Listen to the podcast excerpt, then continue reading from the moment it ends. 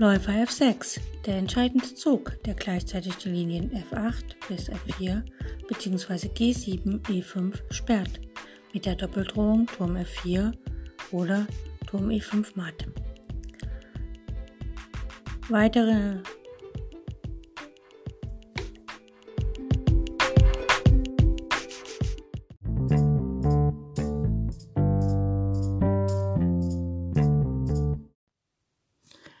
Wir schauen uns heute folgende Stellung an. Weiß, der König steht auf dem Feld B6, der Turm steht auf dem Feld D4, ein Springer steht auf dem Feld A6 und ein Bauer steht auf dem Feld A7. Schwarz hat ein König auf C8 und einen Turm auf A8. Schwarz ist am Zug, er hat einen Bauern und einen Springer weniger und will sich natürlich retten. Wenn er jetzt Turm B8 Schach spielt, schlägt der Dame der Bauer von A7 auf B8 und wandelt um in eine Dame oder Turm und damit ist der schwarze König schachmatt. Wenn wir uns die Stellung genauer anschauen, dann sehen wir, auch blind, dass Schwarz gar nicht so viel Möglichkeit hat, einen Zug auszuführen. Der König auf C8 kann sich überhaupt nicht bewegen. Er kann nicht nach B8 wegen dem Bauern auf A7 und er kann nicht nach B8 wegen dem Springer auf A6. Er kann nicht auf die D-Linie, also D8 und D7 sind tabu, weil da ein Turm auf D4 steht. Und er kann nicht auf die siebente Reihe, weil er nicht nach B7 kann und auch nicht nach C7 wegen dem weißen König auf B6. Das heißt, effektiv kann nur sein Turm ziehen und er kann natürlich versuchen, ähm, dass er die Partie Remis hält, indem er den Turm ungünstig, also ungünstig für Weiß opfert und Weiß dann wohl überlegen muss, was er zieht. Deshalb spielt Schwarz hier Turm schlägt A7. Jetzt hat Weiß die Möglichkeit, er kann mit dem König den Turm auf A7 schlagen, sozusagen den Turm noch mitnehmen, oder er kann einen anderen Zug ausführen. Überlegen wir, was passiert, wenn der König auf A7 schlägt. König B6 schlägt auf A7.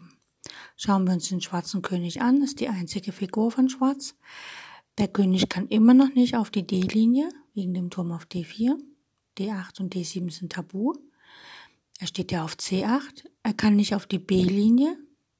B8 und B7 sind tabu, einerseits wegen dem Springer auf A6 und andererseits wegen dem König auf A7. Und er kann nicht nach C7 wegen dem Springer auf A6. Das heißt, er ist Patt.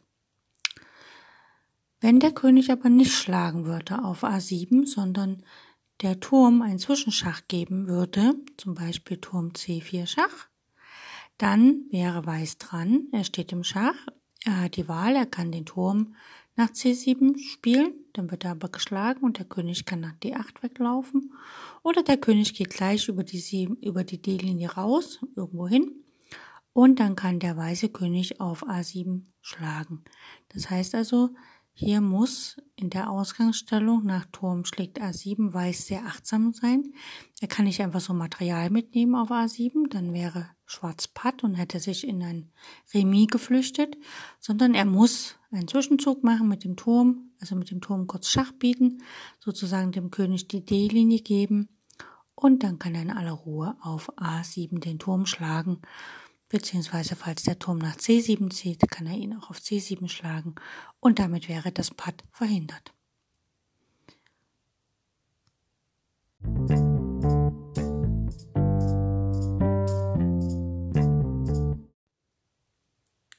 Eine neue Stellung. Der weiße König steht auf dem Feld C2, Caesar 2. Es gibt einen weißen Turm auf dem Feld E1, Emil 1. Es gibt einen weißen Läufer auf dem weißen Feld G2, Gustav 2. Und es gibt einen weißen Bauer auf dem Feld B2, Bertha 2. Es gibt einen schwarzen König auf dem Feld A2 und einen schwarzen Bauern auf dem Feld H2. Schwarz ist am Zug und Schwarz entscheidet sich für den Zug H1 Dame, weil er wandelt quasi seinen Bauern in eine Dame um und hat das mit einem Hintergedanken gemacht. Er hat ja keinen weiteren Zug, er kann den König gar nicht setzen. Der König kann nicht auf die erste Reihe wegen dem Turm auf E1. Er kann nicht nach A3 wegen dem Bauern auf B2 und er kann nicht nach B3 wegen dem König auf C2. Das heißt, er muss sowieso nach H1 gehen und hat halt dann die Wahl umzuwandeln und wandelt hier in eine Dame um mit einem listigen Hintergedanken. Wenn jetzt der Turm die Dame schlägt, Turm schlägt H1, dann ist Schwarz Patt, hat Schwarz Remis erkämpft. Wunderbar. Schlägt der Läufer auf H1, bleibt die Situation die gleiche. Die erste Reihe ist kontrolliert vom Turm. A3 ist kontrolliert von dem Bauern B2 und B3 ist kontrolliert von dem König auf C2.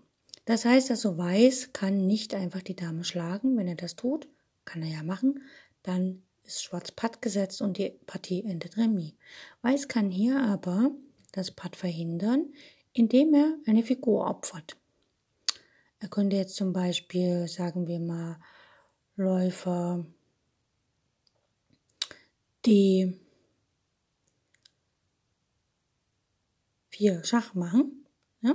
Dann schlägt aber die Dame auf D4 und letztlich wird dann Schwarz die Partie höchstwahrscheinlich gewinnen, weil die Dame gegen den Turm und den Bauern einfach mal stärker ist.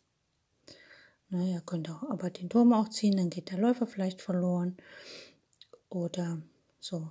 Aber hier macht Weiß folgendes. Er spielt einfach Turm A1 Schach. Und wir merken schon, auch im ersten Beispiel haben wir gesehen, dass äh, die Seite, die gerne Schach das Patt gerne verhindern möchte, dass sie einfach dem König mehr Raum gibt, indem sie eine Figur opfert. Ja, indem sie einfach eine Figur opfert und meistens auch Schach bietet oder also entweder eine Figur opfert oder eben Schach bietet, damit der König der gegnerischen Seite wieder ein paar Züge zur Verfügung hat. Schwarz muss hier auf das äh, Schachgebot reagieren. Er kann König schlägt A1 spielen, dann folgt aber Läufer schlägt H1 und äh, Weiß wird in Folge den B-Bauern umwandeln und die Partie gewinnen. Oder Schwarz kann hier gleich mit der Dame auf A1 schlagen und dann kann äh, Schwarz ne, mit Dame H1 geht nach A1 und schlägt den Turm. Damit ist das Schachgebot aufgehoben. Und dann kann Weiß aber mit Läufer D5 matt setzen und hat dann letztlich quasi die Partie für sich entschieden.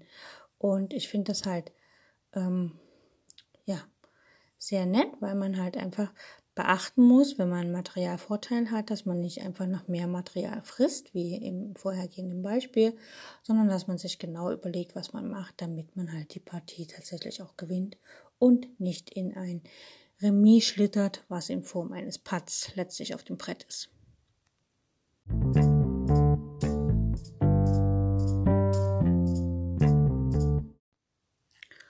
Neue Stellung. Weiß. Der König steht auf G1. Ein Läufer steht auf E4. Ein Bauer steht auf A6. Ein weiterer Bauer auf G3 und der letzte weiße Bauer auf H2. Schwarz. Der König steht auf H3. Die Dame steht auf A8. Ein Bauer steht auf A7 und ein weiterer Bauer steht auf G4. Weiß ist am Zug und hat äh, nur den Läufer gegen die Dame und aber noch einen Bauern mehr und hat natürlich ein ziemliches Problem, was er denn nun macht. Wenn der Läufer von der, äh, von der langen Diagonale H1 äh, A8 H1 runterzieht, wird Weiß quasi matt gesetzt mit Dame G1 äh, Dame G2 matt. Das heißt also, der Läufer muss sich auf der Diagonalen bewegen. Wenn Weiß auf A8 die Dame schlägt, hat Schwarz keine Züge mehr, denn der Bauer A7 ist durch den Bauern A6 blockiert. Der Bauer G4 ist durch den Bauern G3 blockiert. Schlagen können die beiden Bauern nichts. Und der König auf H3 kann nicht nach H4 wegen dem Bauern, dem weißen Bauern auf G3. Er kann aber auch nicht den weißen Bauern auf H2 schlagen, weil er vom König auf G1 gedeckt ist. Er kann auch nicht den G3 Bauern schlagen, weil dieser von dem Bauern auf H2 gedeckt ist.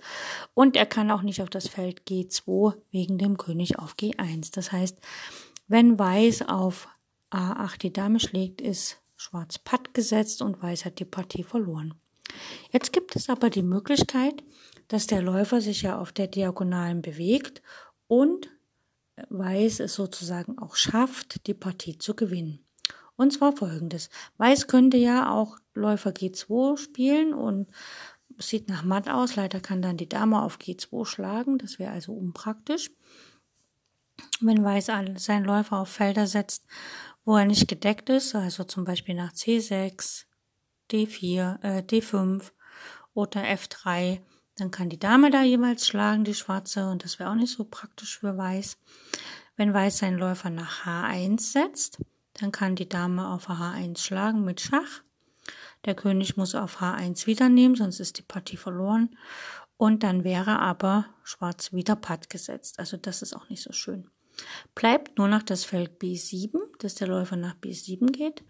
Und wenn der Läufer nach B7 geht, dann hat Schwarz das Problem, wenn er mit der Dame von der Diagonale runtergeht, also irgendein anderes Feld auf der achten Reihe betritt, dann kann Weiß Läufer G2 Schachmatt setzen.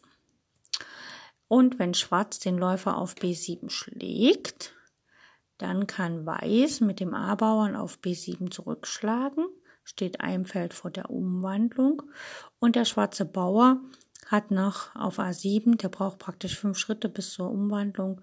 Und in der Zeit hat Weiß aber schon matt gesetzt, weil er kann halt, äh, also wenn der Läufer B7, Dame schlägt B7, der Bauer schlägt auf B7, Schwarz setzt seinen A-Bauern in Bewegung, von mir aus A6, dann oder A5, dann spielt Weiß B7, B8, holt sich eine Dame, und dann spielt Schwarz wieder einen Zug mit seinem Bauern von mir aus A4 und dann setzt die Dame genüsslich auf H8 matt, also Dame H8 matt.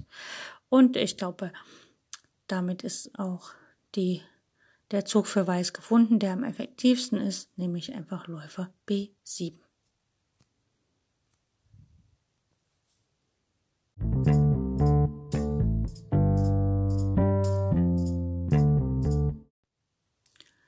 Schauen wir uns eine Stellung aus dem Bereich der Bauernendspiele an, welche sehr spannend ist und zu unserem Thema sehr gut passt.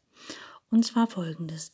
Der weiße König steht auf dem Feld C2, Cäsar 2 und es gibt einen weißen Bauern auf G2 und H2, also zwei Bauern auf G und H und jeweils auf dem Ausgangsstellung. Schwarz hat den König auf A8 und einen Bauern auf A6. Und die Aufgabe hier ist, dass Schwarz äh, äh, am Zug ist und er versucht natürlich einen Patt zu erzielen, weil mit den zwei Bauern äh, G und H möchte Weiß natürlich äh, einen der Bauern umwandeln und somit ähm, die Partie gewinnen, für sich entscheiden. Und Schwarz hat natürlich jetzt ähm, nur die Idee, okay, ich könnte ja so ziehen, dass ich nicht setzen kann, weil der König auf C2 nimmt mir sowieso schon das Feld B2 und B1 für meinen König. Und wenn ich jetzt nach A2 spiele, also den Bauern nach A2 setze, dann, wenn dann Weiß ach, unachtsam mit seinen Bauern losmarschiert, habe ich keine Züge mehr und habe mich quasi ins Remis geflüchtet. Äh, und für Weiß wäre das sehr ärgerlich. Also stellen wir uns mal vor, Schwarz macht hier den Zug A2 und dann hat Weiß die Wahl Weiß könnte jetzt einen der Bauern ziehen, also entweder den G-Bauern ein oder zwei Schritte nach vorne oder den H-Bauern ein oder zwei Schritte nach vorne. Und dann hätte Schwarz keine Züge mehr und wäre quasi Patt. Aber Weiß kann ja auch clever sein und sagen, okay, ich ziehe halt jetzt eben mal nicht mein äh, einen der Bauern, sondern ich gehe mit meinem König weg und kann dann letztlich, egal wie, wie Schwarz umwandelt auf A8, also wenn jetzt Weiß zum Beispiel, sagen wir mal, äh, König C1 spielt, wäre es genauso patt, also muss Weiß weggehen. Weiß sollte nicht auf die Diagonale gehen, also nicht auf ähm, C3, weil dann kann Schwarz, wenn er einzieht, Schach sagen, das wollen wir nicht. Also geht zum Beispiel Weiß mit dem König nach D2. Und wenn jetzt der König, äh, der schwarze König nach B1 geht, dann kann Weiß natürlich ähm, einfach anfangen mit dem Bauern loszulaufen. Also er hat, er kann H3 oder G4 spielen, einfach um dann letztlich einen ähm, Bauern umzuwandeln und somit die Partie zu gewinnen. Also immer Acht geben, nicht einfach gleich losrennen mit dem Bauern, sondern genau gucken, welche Züge hat der Gegner noch übrig und äh, so, dass wir tatsächlich dem Putt aus dem Weg gehen, wenn wir eine Gewinnstellung haben.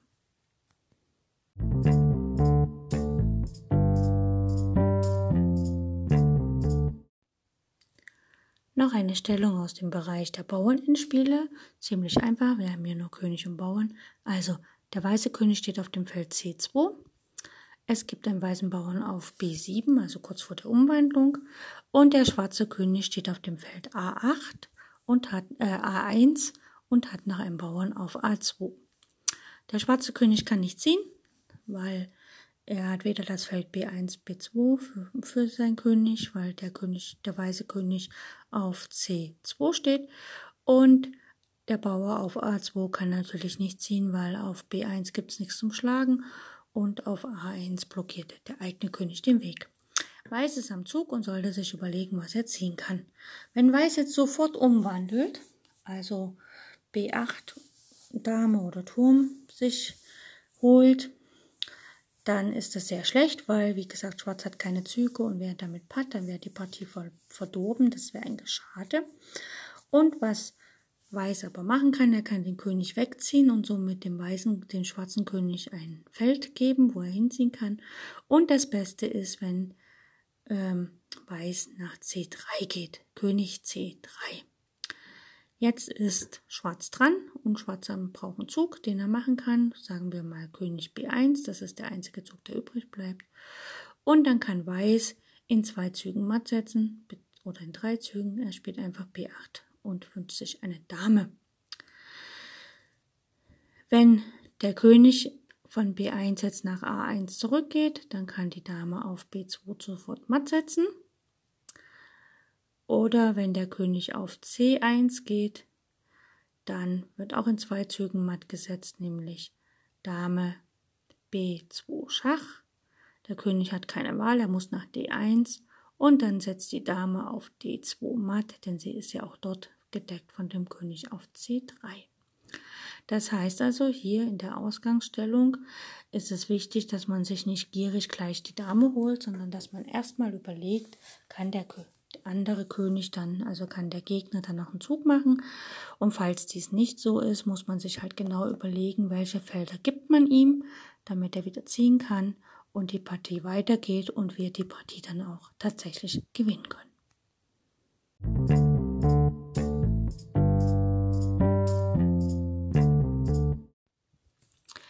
Wieder eine Stellung aus dem Bereich der Bauernendspiele und wieder das Weiß am Zug. Und folgende Stellung, König C2, Bauer B6 und Bauer H2. Schwarz hat den König auf A1 und einen Bauern auf A2. Der schwarze König kann im Moment nicht ziehen. B1 und B2 sind kontrolliert vom weißen König auf C2. Und der Bauer kann auf B1 nichts schlagen, da steht nichts. Und nach A1 kann er nicht gehen, weil dort sein eigener König steht. Das heißt, schwarz ist, wenn er am Zug wäre, bereits Patt. Und wenn Weiß jetzt dran ist, kann er natürlich irgendwie einen Bauern ziehen nach H3, H4 oder nach B7 aber dann wäre Schwarz Patt und die Partie wäre Remis. Das heißt, Weiß muss jetzt einen Zug finden, um dem schwarzen König äh, Felder zu erm-, also äh, ja einen Weg zu ermöglichen zu ziehen, so dass es nicht Patt wird. Weiß hat da mehrere Optionen. Er kann den König einfach wegziehen und äh, gut ist es, wenn der König auf der zweiten Reihe bleibt und es gibt im, im Endspiel ähm, Dame gegen Bauer gibt es so eine Regel, dass es immer gut ist, wenn der eigene König im Springerabstand zum anderen König steht. Deswegen gehen wir hier ähm, schon mal potenziell in den Springerabstand. Wir gehen nicht nach C3, weil da stehen wir auf der Diagonalen, wo was umgewandelt wird von Schwarz eventuell, sondern wir gehen nach D2, König D2. Jetzt ist Schwarz am Zug. Er kann König B2 spielen, was ein bisschen unglücklich wäre, wenn er König B2 spielt, weil dann spielt Weiß einfach B7. Wenn er jetzt umwandelt, Dame A, also A1 und sich eine Dame wünscht, dann kann Weiß einfach auch sich eine Dame holen mit B8 Dame.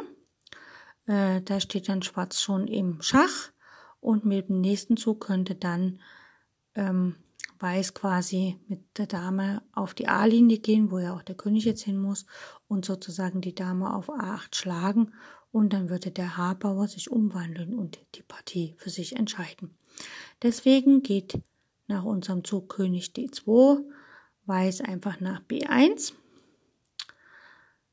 Weiß setzt vor, äh, schwarzen, schwarzer König geht nach B1. Weiß setzt trotzdem fort mit B7. Und jetzt kann ähm, Schwarz natürlich versuchen, nach A1 mit dem König zu gehen. Das wird aber an der Situation nichts ändern, weil dann einfach Weiß ja noch einen Zwischenzug hat. Er kann zum Beispiel H4 spielen.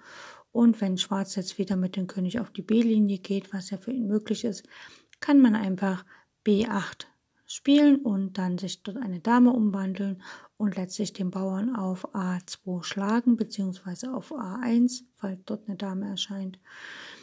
Und äh, der H-Bauer würde wieder das Rennen gewinnen.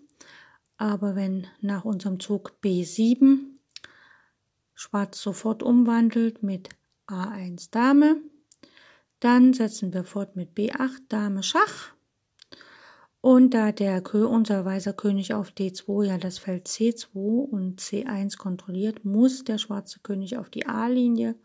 Und wie gehabt, geht dann die Dame auf die A-Linie, bietet dort Schach, der König muss wegziehen und die Dame kann die Dame auf A1 schlagen. Und der H-Bauer würde nachher das Rennen machen und sozusagen äh, bis zur Grundreihe laufen, sich dort umwandeln in eine Dame oder Turm, je nachdem wie es beliebt und dann letztlich König und die Schwerfigur setzt matt. Damit wird die Partie gewonnen. Das heißt, auch hier muss man Acht geben, Obacht geben, dass man jetzt in der Ausgangsstellung nicht einfach einen Bauern zieht, sondern dass man tatsächlich mit dem König einen Schritt zur Seite macht und zwar auf der zweiten Reihe bleibt, so dass potenziell immer durch Schachgebote die ähm, zurückgewonnene Dame quasi abgetauscht wird und man dann mit dem Haarbauern die Partie entscheidet.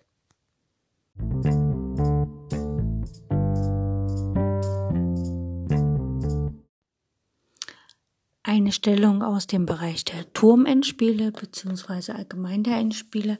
Weiß hat sein König auf dem Feld A1, ein Turm auf dem Feld B6 und drei Bauern, ein auf C2, C3 und G5. Schwarz hat den König auf A3, und wird flankiert von zwei schwarzen Bauern, ein auf A2 und A4. Schwarz hat im Moment keine Möglichkeit, einen Zug zu machen und Weiß ist am Zug. Ne? Der schwarze König kann nicht auf die B-Linie wegen dem Turm auf B6. Der Bauer A4 ist blockiert vom König auf A3 und hat natürlich nichts zu schlagen auf B3 im Moment und der Bauer auf A2, der schwarze Bauer, wird blockiert vom König auf A1 und hat natürlich auch nichts zu schlagen auf B1. Weiß ist am Zug und Weiß muss überlegen, was er tut. Wenn, äh, wenn Weiß jetzt zum Beispiel G6 spielt, um sich irgendwie umzuwandeln, dann ist Schwarz Patt, was sehr schade wäre, weil Weiß hat echt total viel Material im Vorteil.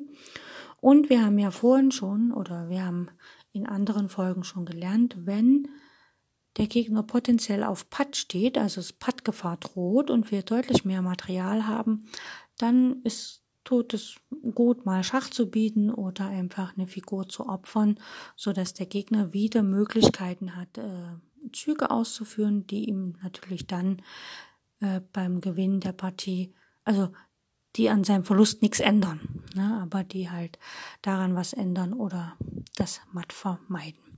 Also die Figur, die am meisten Platz oder am meisten Möglichkeiten dem König hier nehmen, ist unser Turm.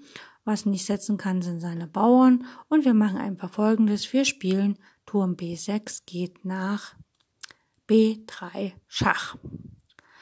Jetzt hat Schwarz keine Züge für sein König, das geht nicht, er kann den Turm nicht schlagen, weil der Bauer von C2 den Turm auf B3 deckt, also muss er mit dem Bauern zurückschlagen, also muss er A4 B3 spielen.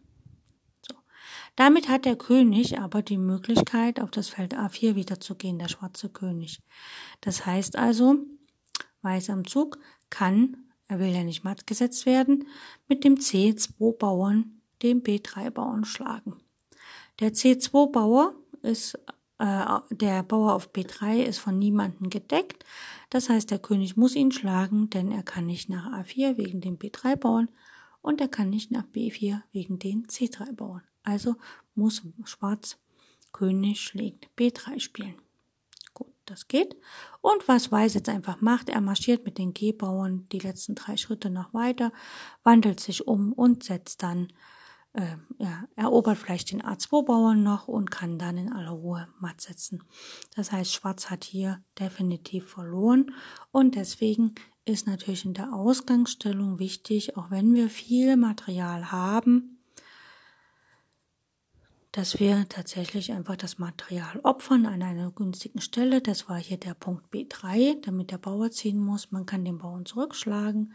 Es droht keine Gefahr, dass Schwarz jemals umwandelt und man kann selber den G-Bauern in Bewegung setzen und sich Materialvorteil wiederholen und dann matt setzen. Man muss natürlich dann auch aufpassen, dass man nicht ungünstig irgendwie, äh, wenn der König zum Beispiel auf A6 steht, dass man dann die Dame nicht auf das Feld E8 stellt, weil dann hat Schwarz wieder keine Züge mehr und äh, also nicht die Damen auf das Feld C4 spielt, weil dann hätte Schwarz wieder keine Züge mehr im Verb hat.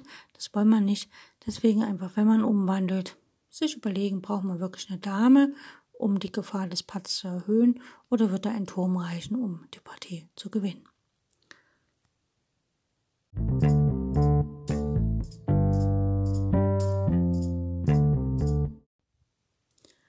Eine kleine interessante Stellung und ein bisschen was zum Nachdenken. Weiß hat den König auf H2 und hat eine Dame auf C6 und zwei Bauern, einen auf G2 und H3. Schwarz hat den König auf B8, ein Turm auf F1, ein Springer auf G3, ein Bauern auf A7, B6 und C7 sowie ein Bauern auf H4. Weiß ist am Zug und schwarz droht Turm H1 Schachmatt, das sogenannte Hookmatt oder Hakenmatt, wie auch immer man das nennt, weil der Springer deckt den Turm auf H1, der Springer auf G3 und der Springer selber wird gedeckt durch den Bauern auf H4 und die Felder H3 und G2 sind von Bauern blockiert. Das heißt, weiß, der weiße König auf H2 wäre dann matt. Da er das natürlich nicht will, äh, muss sich Weiß was einfallen lassen und Weiß kann aber nur die Dame einsetzen. Das heißt, er muss irgendwas machen. Und wenn wir das uns anschauen, sehen wir, dass der weiße König gar nicht setzen kann. Deswegen Dame B7 Schach, König schlägt B7 und dann Patt.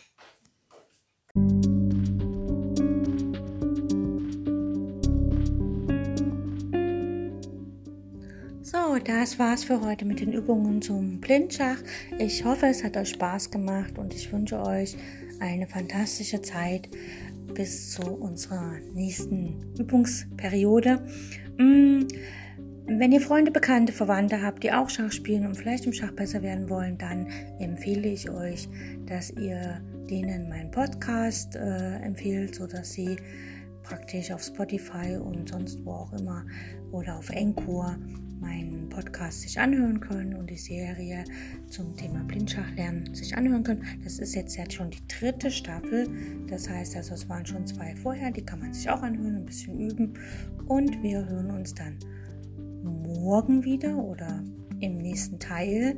Und falls es euch zu schwer wird, hört die Serie einfach nochmal diesen Teil und wenn ihr jetzt zum Beispiel heute Teil 1 hört, morgen Teil 5 oder sowas, dann immer mal wiederholen, weil Wiederholung schult unseren Geist und lässt uns auch die Dinge tatsächlich lernen, sodass wir immer, ähm, wie ich sagen, immer fitter mit dem Thema werden und uns immer auskennen und es für uns nur natürlich wird, blind Schach zu spielen, ohne Schachfiguren, ohne Schachbrett. Und letztlich in unseren Zeiten heutzutage, wo wir vielleicht unsere Freunde und so nicht so treffen können, wie wir wollen, dann ist es vielleicht ganz witzig, wenn man mal über Skype oder Telefon oder irgendein Chat ganz normal Schach spielen kann, ohne ein Brett in der Hand zu haben oder ein Brett vor der Nase zu haben. Okay, ich wünsche euch eine gute Zeit und danke fürs Zuhören und bis bald. Tschüss.